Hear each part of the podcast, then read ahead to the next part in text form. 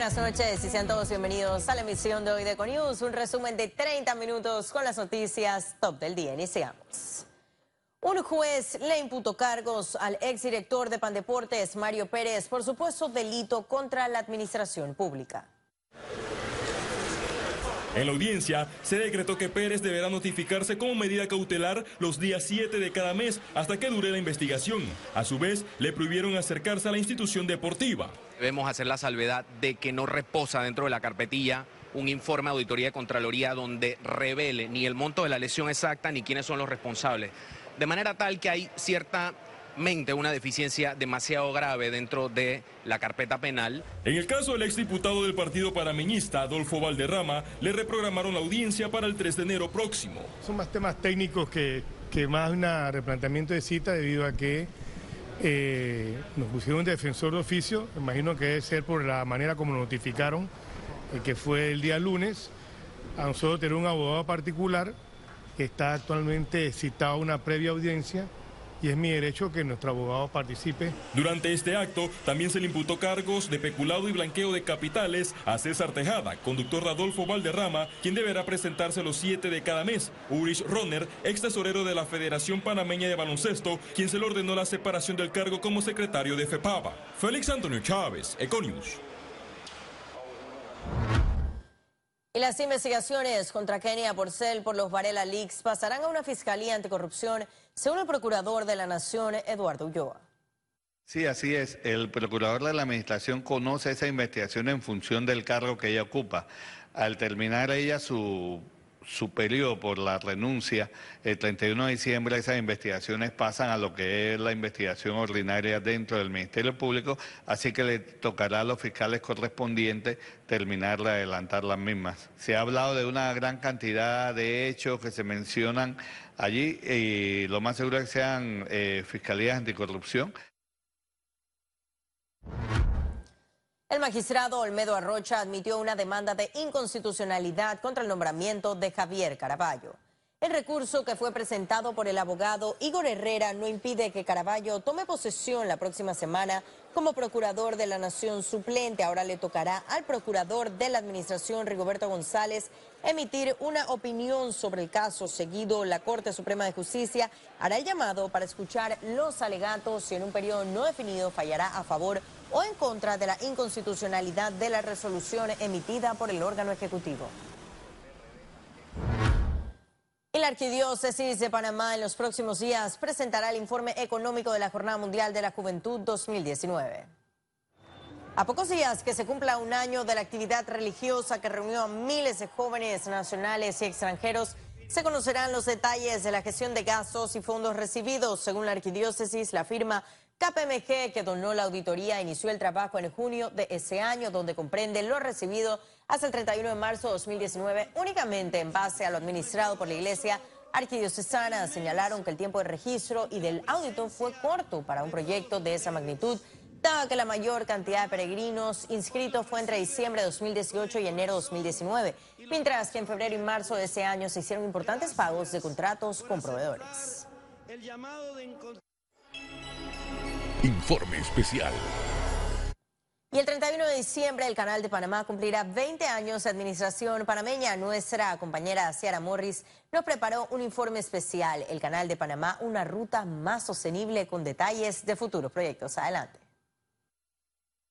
Iniciar nuevos proyectos y consolidar la operación de la ruta interoceánica es la dirección del Canal de Panamá. Pienso que el país sí debe eh, tenemos el gabinete logístico, pienso que debe implementar políticas más de Estado y más de consolidación de actividades comerciales conexas al tránsito del canal.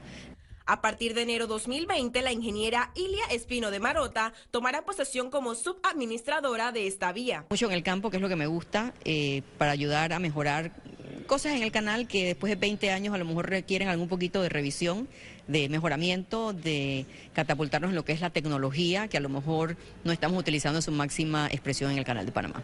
Entre los retos está aumentar el número de tránsitos de 9 a 12 buques diarios. Aseguraron que el norte continuará siendo la sostenibilidad. Nosotros hemos venido desarrollando durante los últimos 20 años una gestión ambiental integrada. Vemos un manejo dentro de la cuenca conservación, preservación de nuestro recurso en cantidad y calidad, que es el agua fundamentalmente, con una mezcla de nuestra operación. Eh, estamos viendo varios proyectos de agua que va a ser importante eh, implementar a corto, mediano y largo plazo. No estamos hablando de un solo proyecto, sino de varios proyectos y estamos analizando cuál sería la secuencia adecuada de ejecutarlos. El próximo 31 de diciembre realizarán el acto de izada del pabellón nacional en ocasión de los 20 años del canal. Ahí vamos a estar, en ese, en ese momento histórico vamos a estar eh, allí. Recuerdo hace 20 años que, caminamos bajo, bajo la lluvia hacia el edificio administrativo y fue un momento, momento muy bonito. El próximo 31 de diciembre realizarán el acto de izada del pabellón nacional en ocasión de los 20 años de reversión del canal. La ACP espera mayor integración de puertos que posicione al Istmo como un hub logístico competitivo. Ciara Morris, Econews. Economía. Tarifa eléctrica no registrará aumento para el 99% de los clientes, eso lo informó la ACEP. De acuerdo con el administrador de la Autoridad Nacional de los Servicios Públicos, Armando Fuentes, a 1.135.936 clientes no les subirá su factura o tendrán un ligero ajuste de 1%. En cambio, al resto de los clientes, es decir, un 0.8%, tendrán un ajuste de 2.9% el gobierno mantendrá en el aporte o subsidio durante el primer semestre del 2020. 99.2% que prácticamente se mantiene inalterable el precio de la energía. Tenemos un 72% que su, su situación fáctica en el primer semestre será el mismo que tienen o hacia la baja. De ese 72%, para llegar hasta el 99.2%, tenemos unos clientes que van a recibir unos ajustes.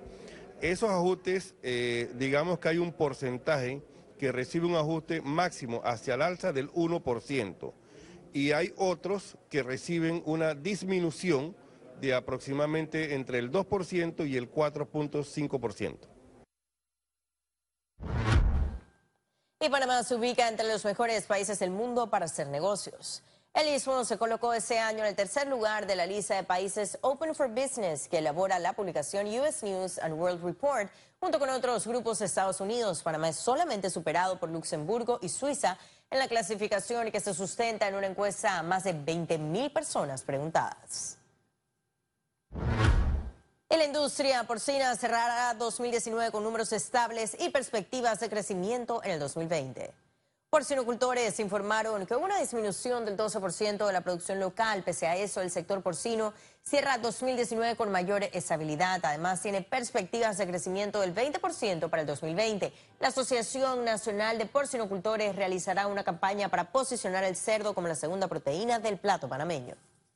La industria porcina, por allá por el 2008, quebró el 30% producto de las importaciones. 2017 fue un año pésimo, 2018 fue un año malo.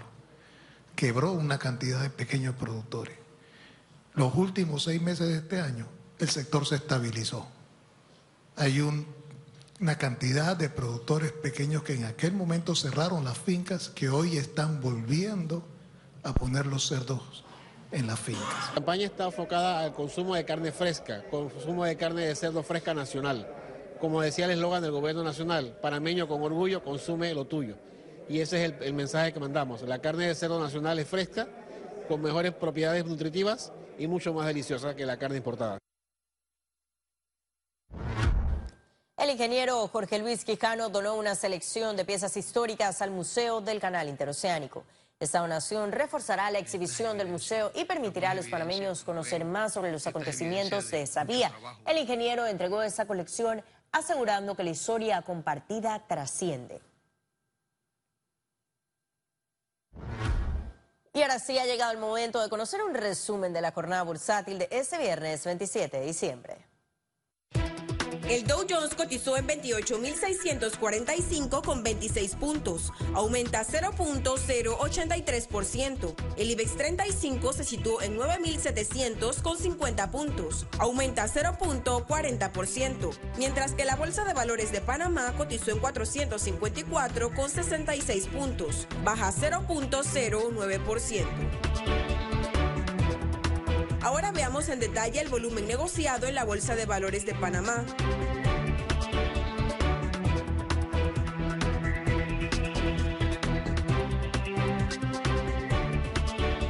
Total negociado 36 millones 91 mil 166 con 57 centavos.